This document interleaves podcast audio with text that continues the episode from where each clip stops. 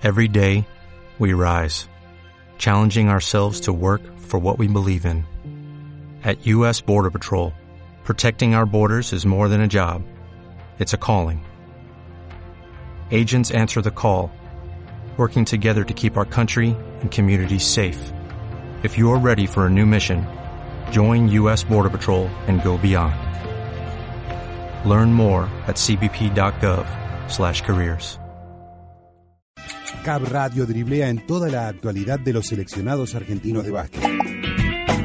Ya pica la naranja en Club 947.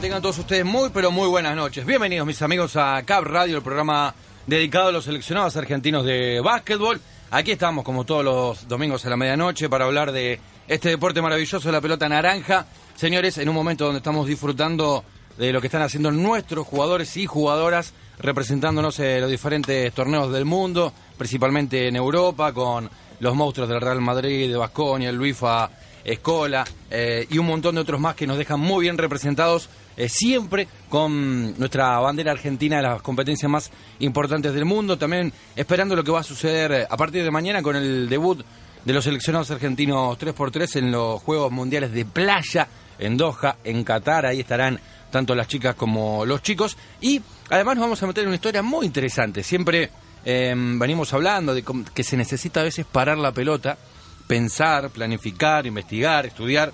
Bueno, y el viernes hubo lugar para algo fantástico. Se presentó en la Confederación Argentina de Básquetbol el manual del mini básquetbol, que es em, la parte para complementar a aquella, aquel famoso y muy valioso proyecto que es el método CAV, eh, que inició Silvio Santander y un montón eh, de otros eh, profesionales que, trabajan para el básquetbol argentino. Así que vamos a meternos con esa historia también, porque ha trabajado mucha gente para tratar de, generar una guía de cómo debería em, enseñarse, qué componentes, con qué mirada el mini básquet. Además hubo un gran trabajo de investigación para saber cómo se juega en las diferentes regiones del país y además cómo se juega en otros lugares del mundo. Y a partir de eso tratar de emular a las potencias en, en su sistema, en su método de trabajo, y, ha trabajado mucha gente como Juan Lofrano, el marplatense, eh, y Pablo Yenga y Javier Orlandoni, que estuvieron el viernes eh, presentando este manual junto nada más y nada menos que a Sergio Hernández, a Federico Susbieles, Silvio Santander y, Maxi Seigorman en una jornada donde em, la verdad eh, engalana y enaltece el trabajo de, de, un montón de gente que colabora a lo largo de lo ancho del país para tratar de, sentar bases y hacer cada vez mejor el básquetbol argentino. Así que aquí estamos en Cap Radio, en el aire de Club 947. Nos puedes escribir por WhatsApp en el 1167230532 y en Twitter en arroba Cap Radio, señores. Frenamos la transición rápida y bajamos el ritmo para hacer un uno contra uno jugoso. Entrevista en Cab Radio, donde el básquet respira.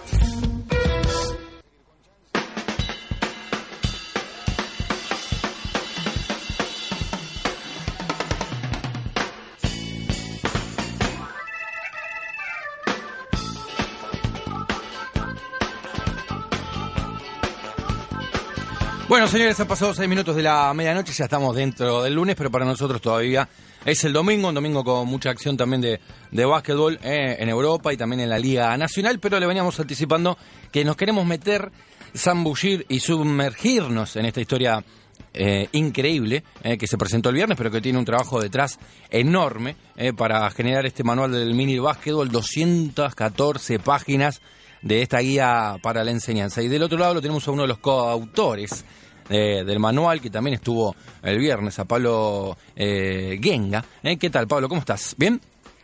Hola chicos, buenas noches, ¿cómo les va?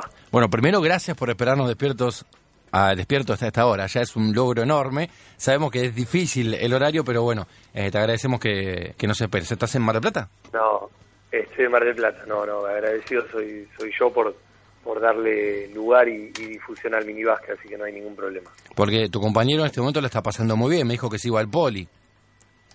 Eh, ¿Quién? ¿Juan? Sí.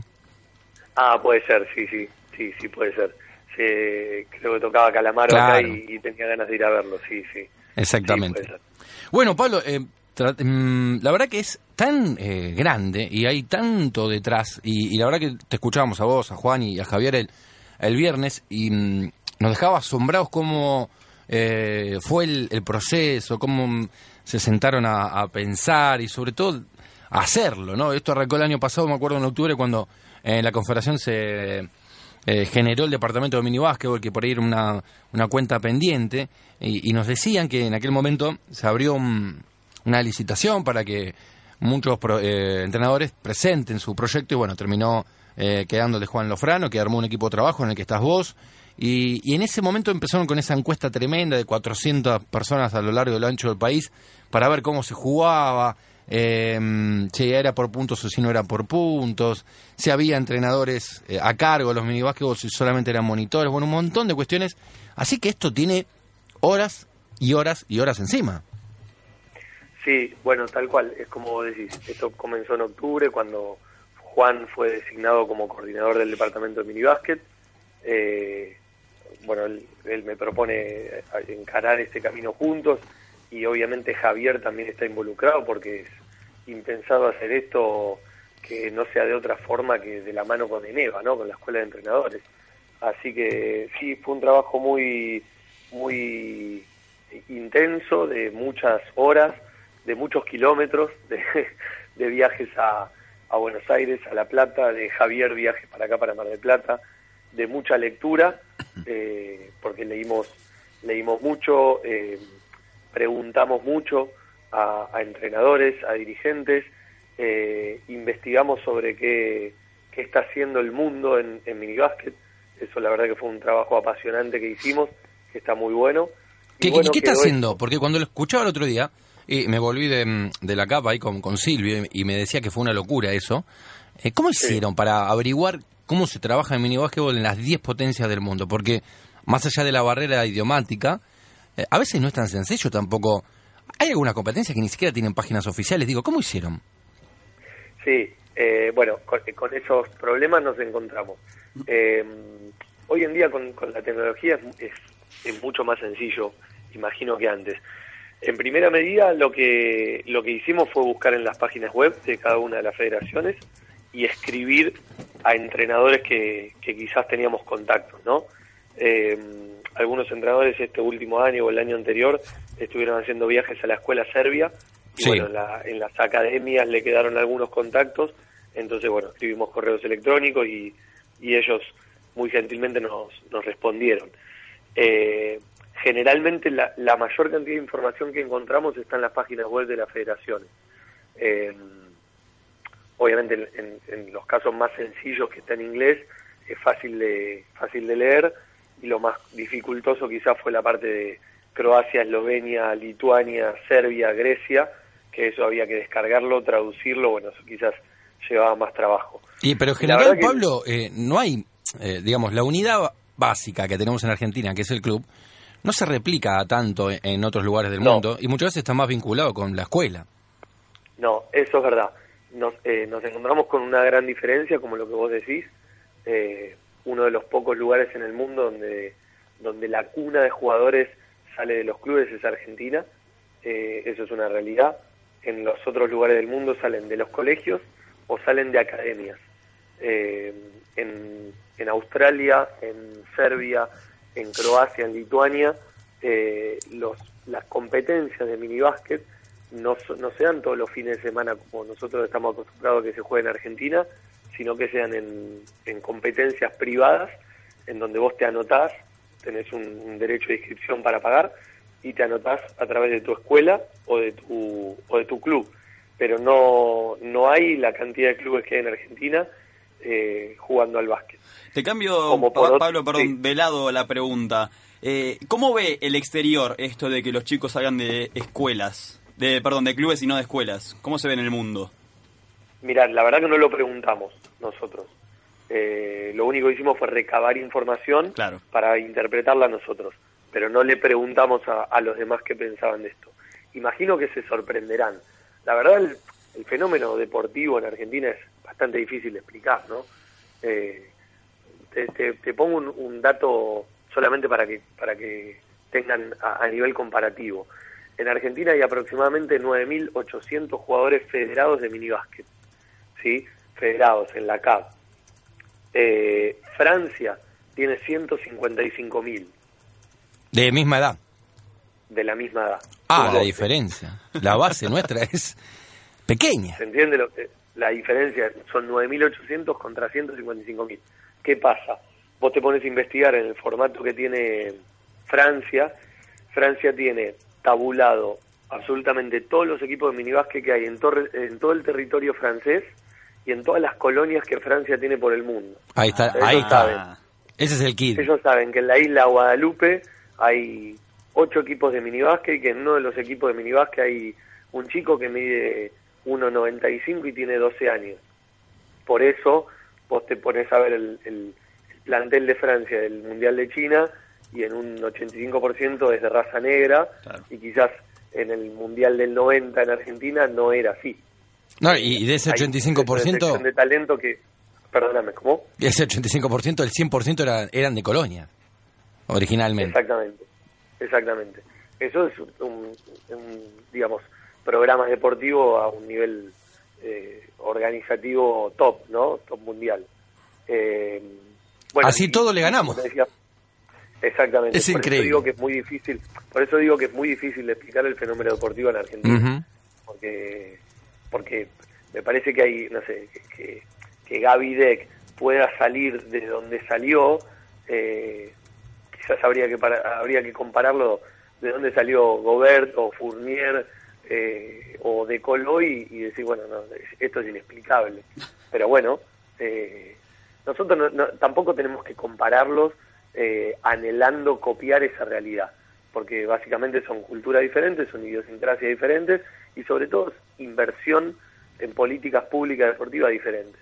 Entonces, solamente queríamos saber qué, está, qué estaba haciendo el mundo en materia de, de minibásquet, a nivel de competencia, a nivel de enseñanza y tratar de mejorar nuestra realidad. Eh, la realidad es que hoy el minibásquet de Argentina es muy sano, muy sano. Eh, hay muchos entrenadores con mucha pasión entrenando. Lo que sí creemos como una, como una necesidad es de intentar eh, establecer una línea lo más parecida posible a lo largo y a lo ancho del país. Hoy ¿Una línea de qué, regiones- Pablo? Una línea de, de- primero de formatos de juego Bien. y después de enseñanza. Eh, en cuanto a formato de juego, me refiero a que hay lugares donde el mini es competitivo, donde hay tabla de posiciones, campeonato, hay un campeón, hay sumatoria de puntos para la, la tira de divisiones inferiores y hay otras regiones en donde no se lleva absolutamente ningún tipo de relevamiento de, de datos de puntos, ni de campeonato, ni, ni del, del tablero en, en los partidos de los fines de semana. Estamos más cerca de Eh, esa, ¿no? Por ideología. Mira, En lo personal, no sé si, no sé vos. Yo pasé, yo pasé como entrenador por, por los dos formatos, por el Sí. mini competitivo con tabla de posiciones y por el mini totalmente amistoso. Y la verdad que yo creo que lo, lo más importante de todo es lo que pasa los lunes, miércoles y viernes. Claro. Eh, y cómo vos podés interpretar el dato que te da el resultado de un partido, que es solamente un dato más, no es el dato más importante, no es lo que a vos te va a cambiar tu planificación o, o tu humor en la semana, es un indicador más. Yo creo que por ponerle o no ponerle el tablero a los chicos, los chicos saben cómo salió el partido. Saben si ganaron, saben si perdieron, llevan los puntos. O sea, es, eh, me parece que es un- un- una discusión que, que no debería, obviamente hay que discutirlo, pero no debería ser el centro de la discusión. El centro de la discusión es ver cómo poder enseñar mejor lunes, miércoles viernes, martes, jueves y sábado, lo, lo que le toque, ¿no? Pero eh, me parece que la discusión va por ahí. Bien, y volviendo a la investigación esta de, de las potencias, eh, ¿qué, qué fue lo, lo- lo más llamativo que encontraron?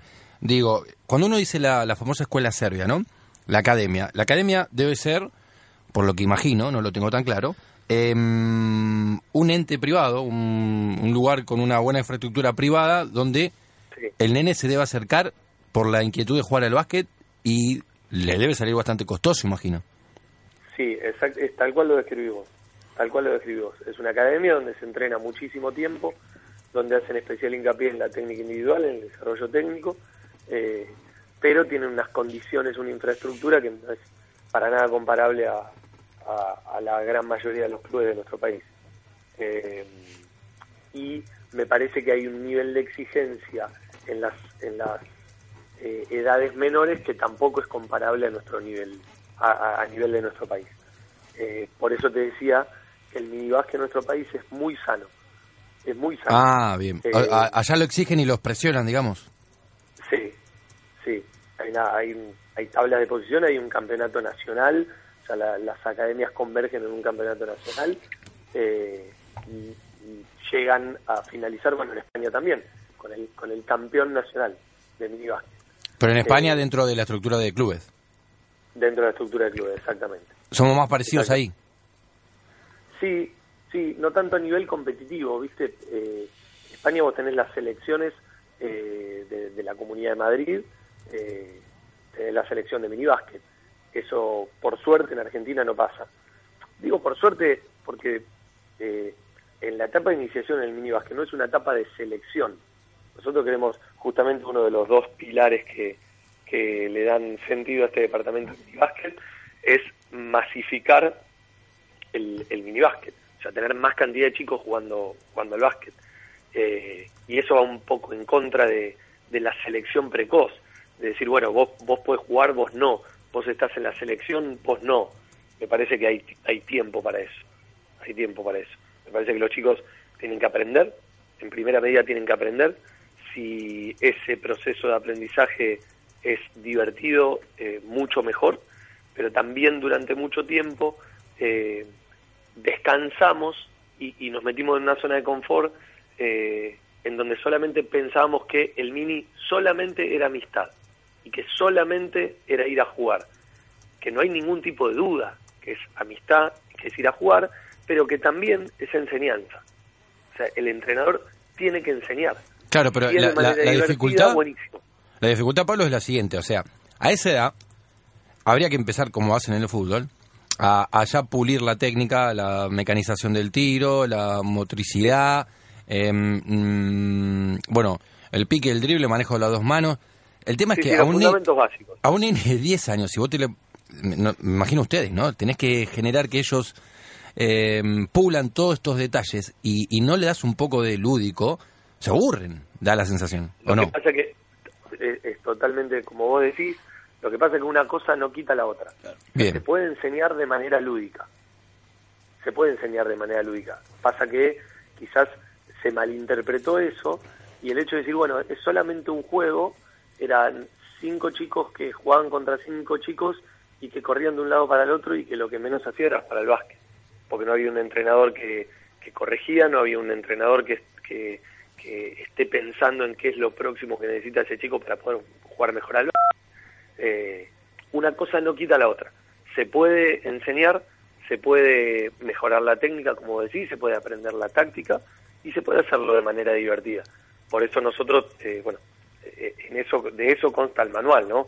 Es decir, bueno, ¿cómo podemos eh, mantenernos equilibrados entre una enseñanza, entre una buena enseñanza, eh, entre el drill y el juego? A mí me parece que esa es otra discusión que, que nosotros, eh, a nosotros nos gusta debatirla, pero que es una discusión que me parece que no llega a nada, la típica discusión de qué se enseña primero, la técnica o la táctica. Yo no, no conozco ningún chico que vaya a un club a aprender técnica o aprender táctica. El chico va a aprender a jugar al básquet. Y el básquet Se compone. básquet converge la, de- la técnica y la táctica. Claro. Es inevitable. La técnica no tiene razón de ser si no es en un contexto de juego. O sea, el chico no va por la calle tirando al aro o picando la pelota o en desplazamiento ofensivo. en el único lugar donde eso se puede aplicar es en una situación de juego. Es verdad que Eh, hay, hay más hay más injerencia de la técnica a esa edad que de la táctica. Y sí, porque los chicos están en una fase sensible, donde Claro. que aprenden ahí, los chicos están como esponjas. Lo que aprenden ahí es después muy difícil sacárselo. Por eso es importante nuestra intervención y tratar de que el chico no asimile un gesto técnico equivocado, porque si no después cuesta muchísimo tiempo sacarlo, corregirlo. Eh, pero bueno, es un, es un desafío también, ¿no? De la, de la enseñanza del entrenador de minibásquet. Por eso hay que capacitarse tanto. Bueno, y pensando en, la- en las diferencias, em, en estas academias, ¿también entrenan tres veces por semana? Eh, no, no, entrenan mucho más. Claro, entrenan y más cuatro horas. o cinco veces, cuatro o cinco veces por semana y mucha más cantidad de horas. Y grupos más pequeños, me imagino. Eh, no te creas, ¿eh? No te creas. O, o con Eh, más, o con más, o, o con más profes dando vuelta, puede ser. Puede, sí, eso puede ser porque obviamente hay otro, Presupuesto. hay otro valor que, que los chicos, claro, hay otro presupuesto. Uno, eh, un entrenador de Lituania me respondía en un, en un mail, mirá para que, para que vos veas que hay, hay diferencias, pero también hay similitudes, que mm, ellos necesitan ir a buscar a los chicos bien jóvenes, cuando te digo bien jóvenes, 4, 5, 6 años, porque eh, Lituania tiene metido el deporte en la escuela y si ellos no lo van a tratar de seducir a los 4, 5, 6 años para que jueguen al básquet, se los roban los entrenadores de fútbol. Fútbol. Sí. Sí. Que es algo parecido a lo No. que nosotros nos, nos, nos toca acá. No, pero con el, el biotipo lituano, ¿para qué? Sí, sí. Si están, si Pero- nacieron para jugar al básquet. Pero el entrenador me, me decía eso, que es por lo menos el problema que, que tienen en las escuelas. Que los chicos cada vez más se están orientando por el, por el fútbol, por, por la, la llegada de los medios de, de comunicación con el fútbol y, y que ellos tienen que ir cada vez más abajo para tratar de, de seducirlos e instalarle el deseo del básquet. Pero Lituania, que formó parte de mm, la Unión Soviética, que fue potencia toda la vida de básquet. Sí, pero para que te des una idea de a qué punto llega la, la incursión de los medios de comunicación en, en los chicos, en los, en los jóvenes de hoy. Y nosotros eso no lo tenemos, o sea, n- no podemos hacer ese rastrillaje, no, no, es muy difícil a esa edad. ¿Qué Tener- ra- Esto de ir a seducir a los 6, 7, 8, en general es porque la familia te acerca al club, o porque un amigo, o un vecino. Exactamente, sí. Pero bueno, me parece a mí que es otra cosa que, que nosotros podemos mejorar. O sea, vos pensás que eh, hoy en día el, el- entre las cinco primeras causas de, mortalidad en el mundo está el sedentarismo, ¿sí? Entonces, lo que yo digo es, estando el sedentarismo entre una de las cinco causas de mortalidad en el mundo, no nos podemos dar el lujo de que el chico tenga que ir al deporte. El deporte tiene que ir a buscar al chico. Sí, eso es, por ejemplo, una de las una de las cosas que leíamos del, del programa, no solo de básquet, sino del programa deportivo en general de Canadá y de Australia, eh, la necesidad y la preocupación que tienen estos dos países por, por el, Ah, eh, ahora te el entiendo. crecimiento del sedentarismo en la gente. Y sobre todo en, eh, en, en niños, porque da la sensación de que Sobre los todo niños están con el celular, la tablet o la compu. Exactamente, exactamente. Antes vos, Sí, yo salíamos a la plaza a correr, a trepar un árbol, a jugar al fútbol. la- exactamente. Yo me crié en, en ¿En la un club? de mi casa y, y los lunes, miércoles y viernes mi, mi papá me llevaba al club, iba a las 3 de la tarde y me iba a las 10 de la noche. Claro. Y lo que querías era hacer algo con que te llevara al movimiento, que era o jugar a la escondida, o a la mancha, o, o al básquet, o al fútbol, o lo que sea. Pero era yo entrenaba movimiento. una hora, yo entrenaba una hora, pero antes y después de esa hora seguía jugando Claro. partidos a, a 100 en el, en el gimnasio que quedaba libre del club. Hoy los clubes, por una cuestión de necesidad para subsistir, necesitan alquilar sus gimnasios a las horas de educación física de los colegios, necesitan poner más actividades, en la calle los chicos eh, se les está complicando estar, entonces la solución que los padres tienen es ponerle una pantalla adelante, tienen hábitos de alimentación que son mucho peor que los de antes, con lo cual están expuestos a un- una especie de tormenta perfecta. Claro, porque Que además no, no está más el tiempo, Pablo. O sea, la madre ya no, no tiene ese tiempo de antes. Exactamente, porque tiene que trabajar. Claro. Exactamente. Entonces, lo que yo digo es, en este contexto, no nos podemos dar el lujo de quedarnos con los brazos, con los brazos cruzados en el club esperando que nos llegue el jugador de básquet. Tenemos que ir a buscarlo. tenemos que ser creativos, tenemos que ir a buscarlo, tenemos que hacer jornada de difusión en, las escuelas, tenemos que sacar el minibasque a la calle y, y sobre todo tenemos que hacerle fácil al chico la llegada del club, porque hoy en día los clubes, nos guste o no nos guste, son prohibitivos para la gran masa de la sociedad. Hoy en día el valor de la cuota social, el valor de la cuota de básquet, es un obstáculo para que el chico juegue al básquet. Y, pero claro, eh, eh, eh, bueno, estamos hablando con Pablo Genga, que es el coautor del manual del mini básquetbol que se presentó el, el viernes en la Confederación Argentina de Básquetbol. Eh, hoy en día, Pablo, eh, una familia tipo, si tiene que recortar, y probablemente recuer- recortes eh, 1.900 o 800 pesos. Totalmente, totalmente. Por eso digo que tenemos que ser creativos y sobre todo desde las instituciones que, que regulan la vida deportiva de, de nuestro país, tenemos que tratar de facilitarle el acceso al deporte a, a nuestros chicos, porque porque la base de la pirámide es lo más importante de todo. Bueno, pero ahí está la Pues, pregunta, ¿cuáles son las instituciones que regulan la vida deportiva de nuestro país? Y desde las desde las federaciones, o sea, desde la Confederación Argentina de Básquet, hasta la Federación... No, yo, yo me refiero a algo más macro, ¿eh? El Estado. Y pero es que no hay, Pablo. O poco. Por eso, por- eso nosotros nos, nos tenemos que poner creativos desde los clubes. Porque, eh, a ver, eh, si algo bueno somos los entrenadores de básquet, que no, no, no estamos acostumbrados a poner excusas. Estamos acostumbrados a con lo que tenemos poder hacer malabares. Hablábamos al principio de la nota de que somos subcampeones del mundo eh, en una en un contexto de deporte nacional un poco inexplicable, ¿no?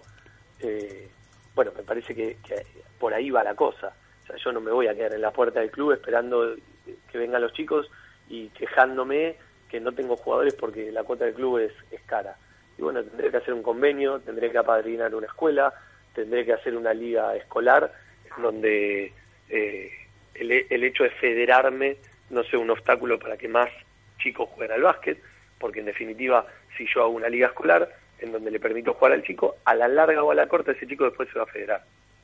Bueno, pero yo me acuerdo, eh, no sé cómo es ahora, pero me acuerdo con un, un gran acercamiento en esta mixtura de que siempre deseamos que el, el deporte esté en, en el colegio.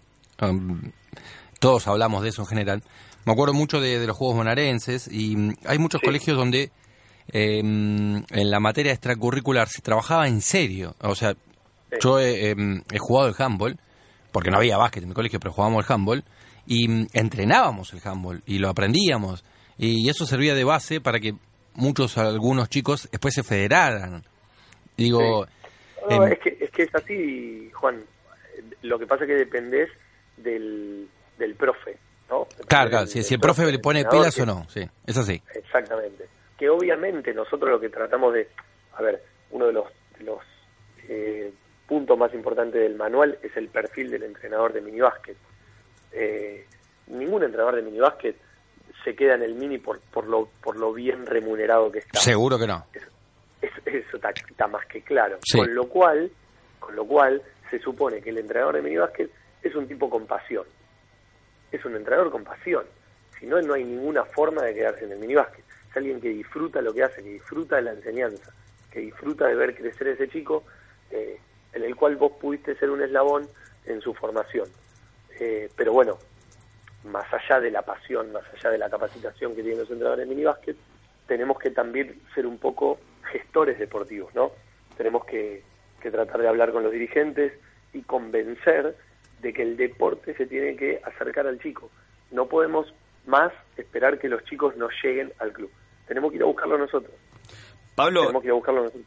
el, el viernes decían en la conferencia que les gustaría que los entrenadores de minibásquet se queden en el minibásquet y recién estabas hablando de esto, que bueno, de, lo que es la pasión, de ver, de crecer a los chicos. ¿Cómo se hace para que los entrenadores de minibásquet permanezcan en su puesto y no se vayan quizás a las inferiores o a equipos de primera? Mira, hay un, hay un proyecto que, está trabajando Silvio Santander sobre un modelo que, que aplica Francia, la Federación Francesa, que es una especie de eh, etiquetas o de, o de certificados de calidad a los clubes, ¿sí?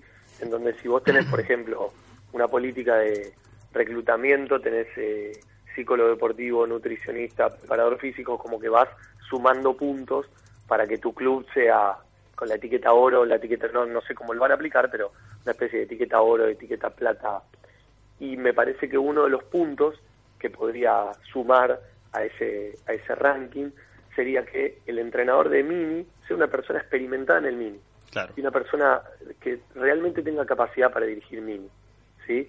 Eh, con lo que nosotros nos encontramos actualmente es que muchas veces el que dirige su 17, su 19, la primera división, es un entrenador en EVA 3, un entrenador que tiene recorrido en el básquet. Y el mini quizás lo dirige el su 17 o el su 19 que está becado o que está recién cursando el nivel 1 en EVA, eh, o peor aún, algún jugador de primera división que para cerrarle un poco los números del contrato le dice, bueno, y, que dirija los mini y los premini. Eh, yo no digo que ese no sea su primer paso como entrenador, siempre y cuando esté de la mano con un entrenador ya formado, con un entrenador principal, ¿no? Eh, me parece fantástico y promovemos la aparición de los monitores, de los chicos de, divisiones menores, de su 17, su 19, eh, acompañando al entrenador de minibásquet, porque el monitor también se está formando. No podemos dejar un, un grupo de chicos de 10, 11, 12 años bajo la conducción de alguien que todavía está aprendiendo, ¿no? Eh, me parece que para que alguien aprenda hay alguien que le tiene que enseñar y ese tiene que ser el entrenador principal. Bien, y mm, en definitiva, este, este manual, después de la investigación, después de mm, eh, analizar y un montón de cuestiones, ponerse de acuerdo todos ustedes, que son un grupo grande, lo que ofrece es solamente una guía, o sea, el que lo quiere agarrar, la agarra. Va a haber en algún momento donde el paso siguiente sería, bueno, institucionalicemos algunos ítems, no sé, formato, em, nivel de, entrenadores para el minibásquet. ¿Hay, ¿Hay alguna algún paso siguiente? Mira, lo que nosotros nos propusimos desde el primer momento de, redacción del manual fue esto que vos decís, que, sea una guía, eh, y no una guía de aplicación, no que aquel que lo lea diga, bueno, yo voy a hacer lo que dice Lofran, Orlandoni y Seibor Manishenga y, y me va a ir bien y lo voy a aplicar independientemente de quién sea mi grupo, porque si no nos estaríamos traicionando a nosotros mismos. O sea, cada grupo es particular, cada región tiene sus particularidades, sus características, entonces eh, el manual no tiene un solo ejemplo, no tiene un solo ejercicio. La idea es que el entrenador lo pueda leer, lo pueda interpretar y en vez y en base a lo que interpretó puede intentar cambiar su realidad. Eso en cuanto al, ítem de enseñanza, digamos. En cuanto al ítem de formato de juego que, vos me preguntabas, después de haber hecho la encuesta, eh, es alarmantemente heterogéneo los diferentes formatos de juego que hay en el país. Necesitamos ordenarlo lo, lo antes posible. Lo que nosotros damos en el manual es una estructura sugerida para que cada región, para que cada federación la pruebe durante este año. Una vez que, cada región del país la aprobó, la idea es hacer un debate abierto entre todos y poder relevar toda esa información para ver eh, qué puntos se pueden llevar adelante, qué puntos ven como positivos y qué puntos ven con necesidad de modificarse, para poder finalmente tener una estructura común a lo largo y a lo ancho del país en el año próximo, el año 2020. Ah, bueno, bueno, entonces está, está pensado ese paso. Sí, sí, de hecho, la estructura de juego fue lo, fue lo que primero salió. En marzo salió la estructura de juego y, bueno, la semana pasada salió el manual. Pero lo que primero diseñamos fue la estructura de juego. Bien, la verdad que, que, es, que es apasionante, Pablo. Todo esto es, em, es una locura. A veces no le prestamos atención al mini básquet. Es como que nos quedamos con la sensación de que es, bueno, el primer acercamiento del chico al básquet, del, eh, que la pase bien, que le dé ese, mm, ese componente de poder sociabilizar, hacerse amigos, eh, encontrarse con, con, su, con su cuerpo, con su movimiento, pero eh, hay un montón detrás que, que es esto de, ya empezar a, introducirle los fundamentos y Em, la verdad que es bueno volver a repensarlo, así que eso es fantástico haberse tomado este tiempo que es una locura. Sí, la verdad que sí. Eh, bueno, te habrás dado cuenta que nos gusta mucho el, tema, nos apasiona, eh, entonces no lo, no lo tomamos como una carga, sino obviamente hubiese sido inviable hacerlo, ¿no? Eh, pero la verdad que creemos y estamos convencidos de que, de que si nosotros podemos aportar un granito de arena al, al minibásquet en nuestro país, que de ninguna manera lo vinimos a descubrir nosotros ni, ni a inventar nosotros. O sea, el minibásquet de Argentina tiene una historia eh, que es envidiada por, por la mayor eh, cantidad de países de Latinoamérica. Juan, ¿Por qué? Juan Lofrano tuvo... Juan estuvo en, México en el Congreso FIBA Américas de minibásquet eh, en febrero y bueno, y él me contaba que en, en conversaciones con el resto de los países, la estructura de básquet de Argentina y específicamente de minibásquet es envidiada por los entrenadores que tiene, por la por el nivel de juego que hay, eh, porque todavía estamos un poco, por suerte, lejos de- del fanatismo de la competencia. Eh, acá en Mar del Plata es muy habitual que vengan equipos de minibásquet de, otros países, de Venezuela, de Colombia, de Perú, y, cuando uno ve los, los partidos y ve el trato de, los entrenadores con, con los jugadores, muchas veces uno llega a la conclusión de decir, qué bueno que estamos lejos de esto y que, que todavía lo, lo más importante que nos pasa es la práctica semanal. Eh, el partido es importante, obviamente el chico lo, lo toma como un evento trascendente en la semana, eh, pero en todo caso es otra instancia más del aprendizaje, no es el producto final. Es otra instancia más, como lo es el entrenamiento de lunes, miércoles y viernes. Entonces me parece que, que hacer foco ahí, hacer foco en la enseñanza, hacer foco en la formación, en inculcar, como decías, valores, hábitos de vida saludable, eh, el tercer tiempo, eh, hábitos de nutrición, hábitos de higiene, de, de estiramiento después de las prácticas, me parece que va por ahí el tema. Y tenemos la suerte de tener el, reflejo muy alto que dejó la generación dorada, ese legado que dejó la generación dorada, que nos ayuda a, a visibilizarlo esto. Porque es muy fácil ir a entrenar y utilizar como ejemplo videos de, de, de este equipo que, que jugó en el último Mundial de China. Eh, el otro día, que en la presentación del manual esté Sergio Hernández y Silvio Santander, eh, no- nos exige a nosotros estar a la altura de las circunstancias, porque eh, está escuchando Sergio Hernández, su campeón del mundo. Entonces, eh, es muy importante para nosotros ese aval, porque es como decís, si no el mini queda como en un aspecto secundario, pero la CABE está diciendo en la presentación del manual de mini está el entrenador de la selección mayor. Eso le da la importancia que realmente tiene. Pablo, la verdad que hablaríamos horas y horas y horas porque es fantástico y, nos queda un montón de cosas todavía sin, sin tocar y seguramente las próximas semanas eh, charlaremos con Juan o con, um, con Javier porque ha sido... eh, es fantástico, eh, no te voy a mentir, no lo leí todo, sí vi el prólogo, me emocionó como hablaba Facu Campazo, eh, Manu mismo, Sergio también, le intenté leer la- las primeras páginas y lo voy a seguir haciendo, así que felicitaciones. Sí, a ver, Eli. Sí. Una cortita, ¿qué fue, Pablo, lo que más te gustó de hacer este manual? Mirá, lo, eh, el otro día lo hablamos con Juan y Javier. Eh, lo que más me gustó fue poder aprender de, de mis colegas.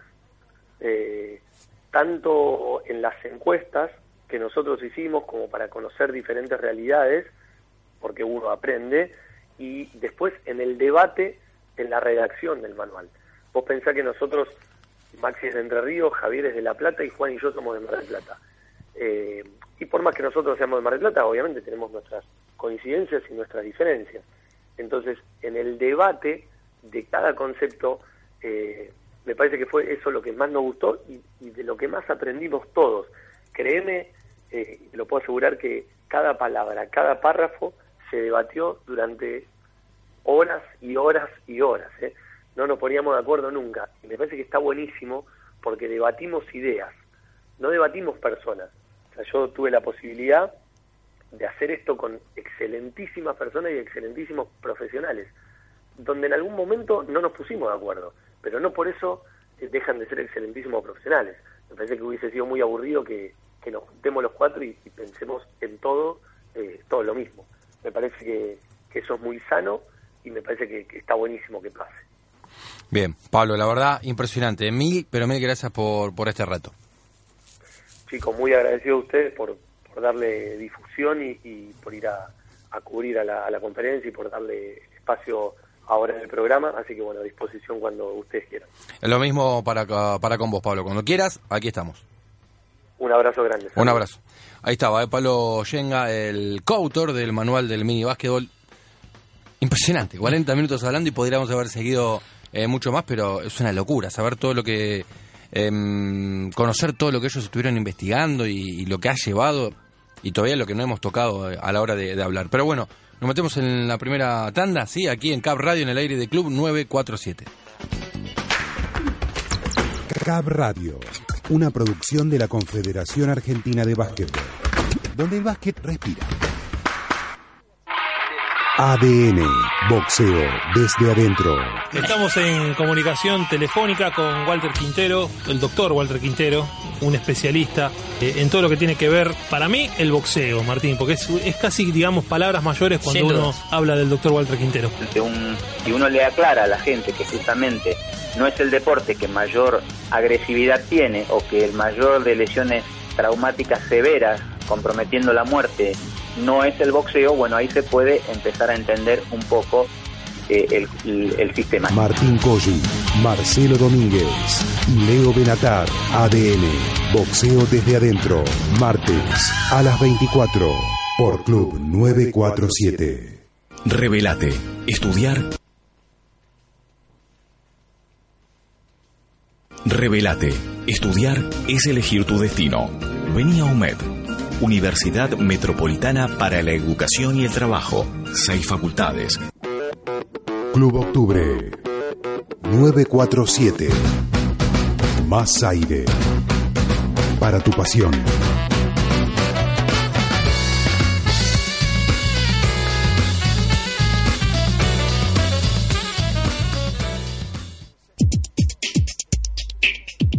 Conquistadores de competencias internacionales. Jugadores y jugadoras que representan a la albiceleste en las mejores ligas del mundo. Embajadores. En Cab Radio.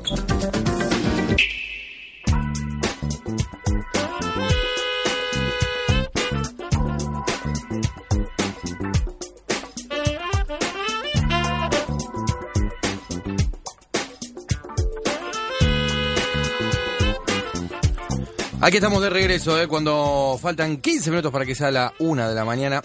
Eh, en este domingo a la noche estamos en vivo en Club 947, disfrutando de Cap Radio, eh, hablando de básquetbol, que es lo que más nos gusta. Venimos de dialogar largo y tendido con Pablo Yenga sobre mm, este trabajo fantástico que se presentó de- del mini básquetbol. Y la verdad que a veces no le prestamos tanta atención a él, ¿eh? pero fue muy interesante. La verdad que sí, como te decía recién fuera del aire, Juan, eh, no me gusta mucho la palabra, pero estoy anonadado ¿no? con todo lo que nos dejó eh, Pablo Yenga, el coautor de este manual del mini básquet que se lanzó el viernes oficialmente y está disponible para descargar y para ser descargado a través de la web argentina.basketball que es el sitio oficial de la Confederación Argentina, y también están los links en el Twitter oficial, arroba caboficial, que es el Twitter oficial justamente de la Confederación Argentina de Básquetbol. Pero si te, si te parece, querido Juan, nos metemos con los embajadores, como bien as- a- a- anunciaba la, el separador de, de la mano de nuestro amigo Charlie Bayarsky, que hoy lo dejé solito, pero bueno, estamos está todo bien, imagino, está todo bien.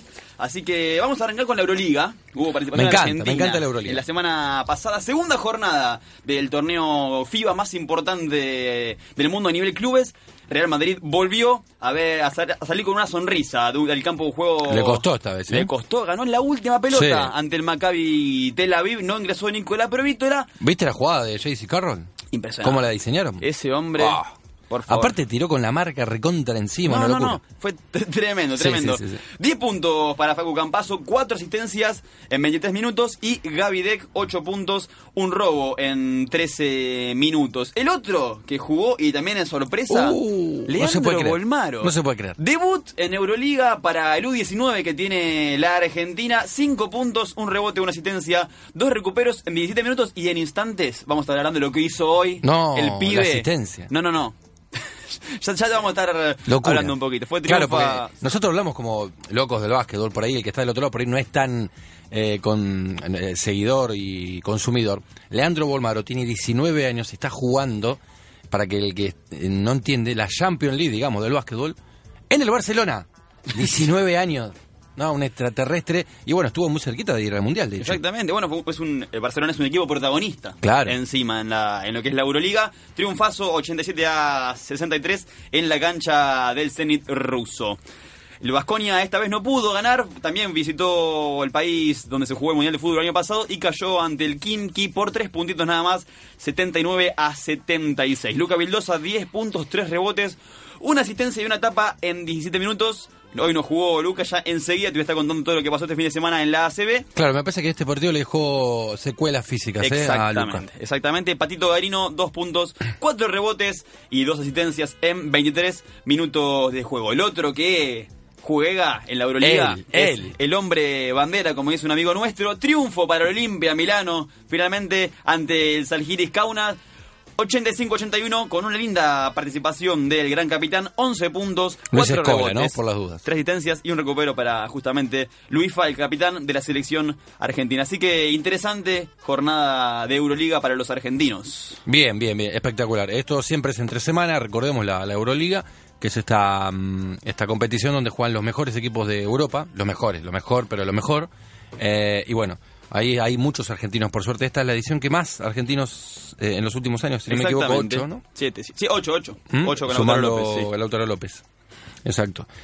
Eh, y bueno, y después, ¿qué es lo que ha pasado este fin de semana en materia de ACB? Bueno, también se suman más jugadores acá porque, por ejemplo, arrancó Nico Brusino abriendo ayer la tercera jornada de la Liga ACB para derrotar al Betis el Zaragoza por 71 a 69. Buena participación en cantidad de minutos para Nico Brusino, quizás no tanto en su planilla, 6 puntos, 3 rebotes.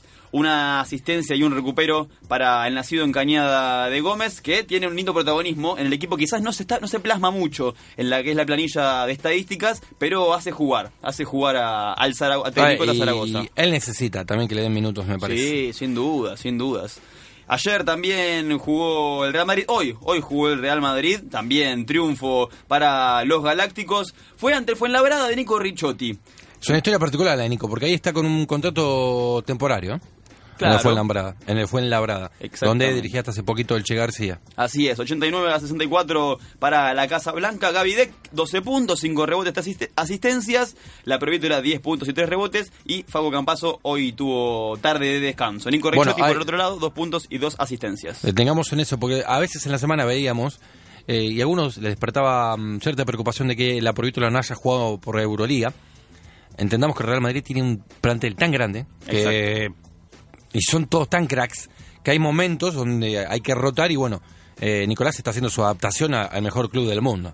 Y que hoy haya jugado, hoy no, Hoy, hoy, haya jugado y ya haya hecho 10 puntos y está, está, está buenísimo. Y encima eh, en no muchos minutos, así que está, está muy bien. Exactamente. El otro que jugó, que hablábamos recién del pibe, ¿no? Que tiene Argentina, Leandro Bolmaro. Seis puntos para él, un rebote, dos asistencias, una, la que hablábamos recién. Descomunal la asistencia del pase picado de casi can- de, de, Eh, de costa costa, ¿no? sí. Exactamente. Le da una asistencia a Mirotic. Enseguida la vamos a estar compartiendo en arroba Cab Radio. Eh, Y un recupero además de Mirotic los que viene de la. NBA, que es un, Por un recontra comprobado jugadorazo. O sea, Volvaro, eh, de repente de jugar con sus compañeros eh, aquí en Argentina, está ahora Eh, en Barcelona claro. y se le da una asistencia a Mirotic con un pase lujoso, impresionante. Hasta no hace mucho tiempo, Volmaro jugaba en alma fuerte de las varillas. Esto es la locura del, del deporte argentino que hablábamos recién con Pablo Yenga. O sea, es, es increíble cómo eh, logramos equipararnos con los mejores del mundo sin tener tanta estructura, ¿no? Exactamente. Y también hoy jugó el Vasconia, que cayó ante el Bilbao Basket. Solamente jugó Patricio Garino en esta tarde porque hablamos de Luca Vildosa y su molestia. Así que para Patito Garino, 5 puntos, 4 rebotes y una asistencia en 30 minutos de juego. Bien, bien, muy bien. Eh, bueno, mañana empiezan los Juegos Mundiales de Playa, esta particular organización, eh, que la verdad es novedoso, es novedoso. Y bueno, ahí va a estar el básquetbol también, y hay dos planteles de 3x3, ¿no? Eh, las chicas que dirige mm, Juan Pablo Guadás y los chicos Gatti, ¿no? Así es, así es Gatti, los chicos de Gatti que vienen a jugar el, el Sí. 3x3 en China, Siguen el de- U23. de gira. Siguen de gira, no, no volvieron lindo, para... Me encantaría hacer esos pibes, ¿no? No volvieron para Argentina. Los juegos comenzaron ayer, los juegos mundiales, pero mañana debutan los seleccionados argentinos. Bueno, las chicas, el equipo de las chicas compuesto por Victoria Gauna, Sol Castro, Agustina García y Camila Suárez, que debutan mañana desde las 11 y 5 de la mañana bien temprano. Así que todos los partidos, eh, hago un paréntesis acá, van a estar transmitidos online, va a ser por streaming, así que ya en la cuenta de Cabo Oficial y van a estar también en Cab Radio, van a poder prenderse a la participación de los equipos argentinos. Vamos con el cronograma. Bueno, primero vamos a presentar el equipo de los chicos. Juan de la Fuente, Fausto Rueja, Valentín Simondi y Nicolás Nieto, que son los que recién decíamos, los chicos que estuvieron en China disputando el Mundial de 3x3. Mañana entonces, desde las 10 y cuarto, los chicos juegan con Dominicana. Entonces a las 11 y 5 las chicas juegan contra Francia. Desde las 13.10 China-Argentina en la rama masculina y desde las 14 Argentina contra Ucrania las chicas, la- la- las hormigas con, a- con Agustina García van a estar jugando. Y recién el martes sigue la participación con el último partido de cada grupo. Los chicos arrancan desde las 12 menos 5 contra Venezuela y las chicas contra Mali desde las 14.25. Recién el miércoles se juegan los cuartos de final. Bien, muy bien. Así que estaremos atentos a todo lo que suceda en los Juegos Mundiales de, de Playa en Qatar. ¿eh? Ahí está Argentina eh, con dos seleccionados 3x3. Eh, ¿Con quién hablábamos la semana pasada que nos decía... eh, Leo Costa, ¿no? Leo Nos Costa, decía claro. que cuanto más competencias hayas y más posibilidades de rozarte con deportistas y selecciones de- del mundo, mejor. Obviamente. Así que, eh, que se pueda viajar, que se pueda estar ahí presente y que puedan vivir esta experiencia es eh, enriquecedor, ¿no? Y, y que los chicos se puedan lucir. El FIBA le hizo un video especial a Juan de la Ah, Fuente con todos los lujos que tiró el chico de nacido en Mar del Plata. Y eso me parece que, que es mucho para lo que es Argentina. O sea, me refiero que, que lo merecemos mucho. Absolutamente. Y él Así más que, todavía. Eh, Juane, que alguna vez decíamos en, en producción que sería un tremendo jugador de 3x3, ¿no? Sí, que podría ser de, de lo mejor exactamente. de- del mundo. Obviamente él también juega en Quilmes de Mar del Plata y va a participar en la Liga Argentina eh, a partir de este año. Así es, así es. Y también, ya que estamos con medio cortos de tiempo, te comento que hoy se comenzó a concentrar la U17 nacional de, lo- de los varones. Eh, en vistas al sudamericano, ¿no? Exactamente, el sudamericano de Chile a partir del 28 de octubre. 18 convocados se reunieron hoy en Lomas de Zamora y también hasta el 27 de octubre, día antes de- del debut en Chile, como bien anticipábamos recién. En, en Lomas de Zamora y en Cenar va a ser la, la concentración. Repetimos, 18 convocados con la incorporación de Juan Francisco Fernández, nada más y nada menos, el jugador del Fuenlabrada. No. Sí, ¿En serio? en serio.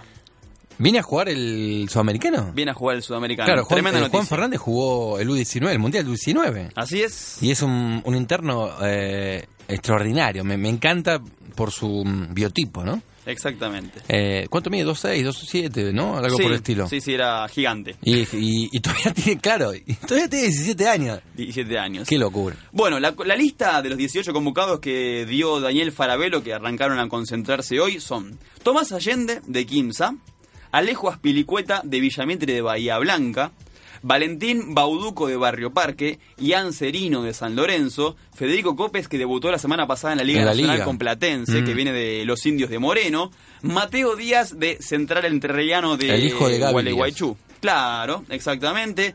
Jeremías Dioto, de Casi de San Francisco. Fabio Gauto, de Regatas Corrientes. Emanuel Fernández Peña, de Bayense del Norte. Juan Francisco Fernández de Fuenlabrada. Tomás Ferraro, de Italiana de Charata. Franco Méndez, de San Martín de Corrientes. Bautista Oc, Sai Warley, de Alem de Bahía Blanca. Mateo Pérez, de Gimnasia de Percamino. Manuel Rodríguez Ortega, de Boca Juniors. Pedro Rossi, de Gimnasia de Comodoro Rivadavia. Josué Santillán, Paz, de Instituto de Córdoba. Y Lucas Sigismonti, de Kimberly. Ah, no, es una locura. Bueno, hablaban eh, justamente eh, Juan Lofrano, uno de los autores del- de este manual del minibásquet, que él fue específicamente a convencer a Sigismondi para que no juegue al fútbol. El chico jugaba al fútbol Mirá. a los 11, 10.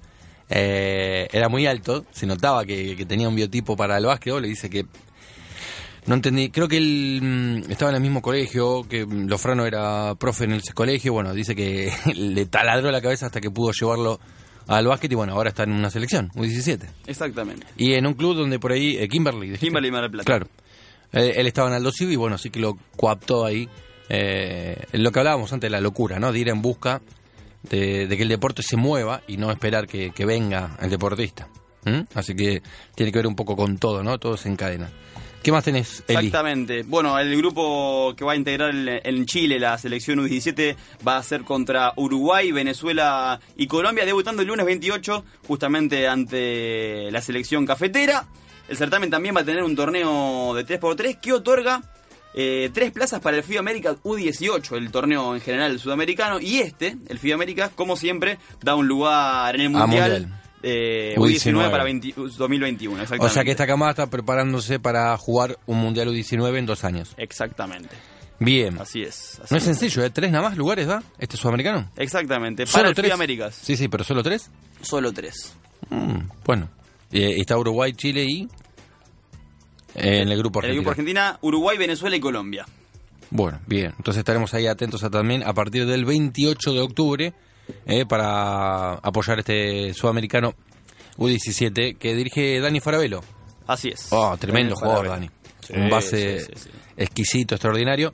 Muchos años también en, en Europa, ¿eh? Dani ha, ha formado parte de la generación dorada también, ¿eh? Claro, Daniel. Claro. Que hasta hace poquito dirigía un Sport Club canadiense, canadiense, que ahora ya no, está muy abocado también a- a- al ámbito formativo, ¿m? así que formando parte de, de varios seleccionados argentinos eh, como entrenador, así que esperemos que, que tengan la mejor de las suertes eh, Dani y, y todos los chicos. ¿eh? ¿Mm? Así que a, a estar atentos, a prestarle atención. 28 de octubre debut en el Sudamericano.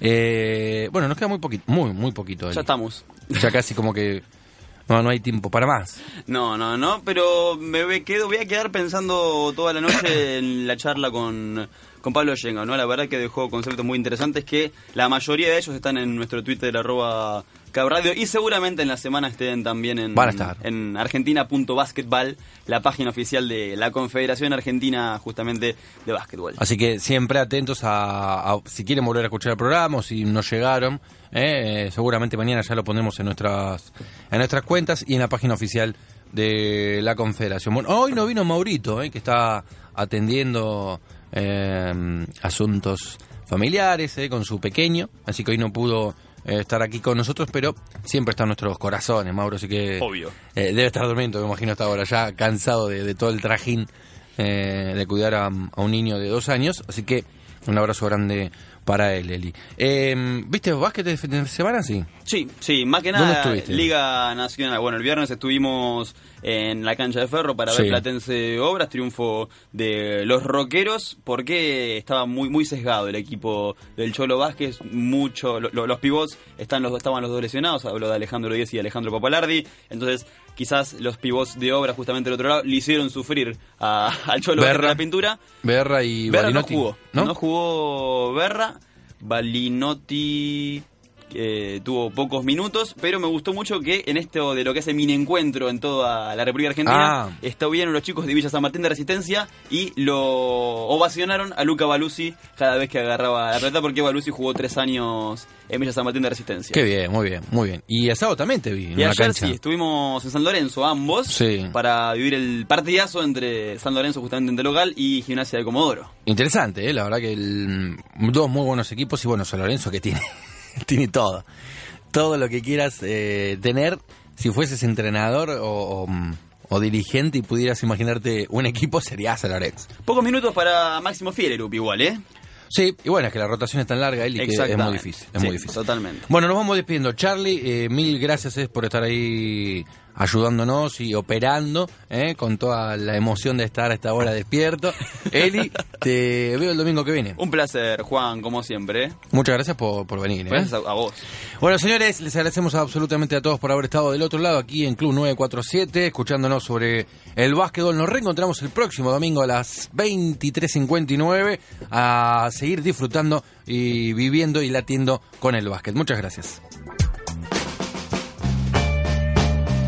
Con una palomita mítica, la última bola derrotó la campana y desató el abrazo único.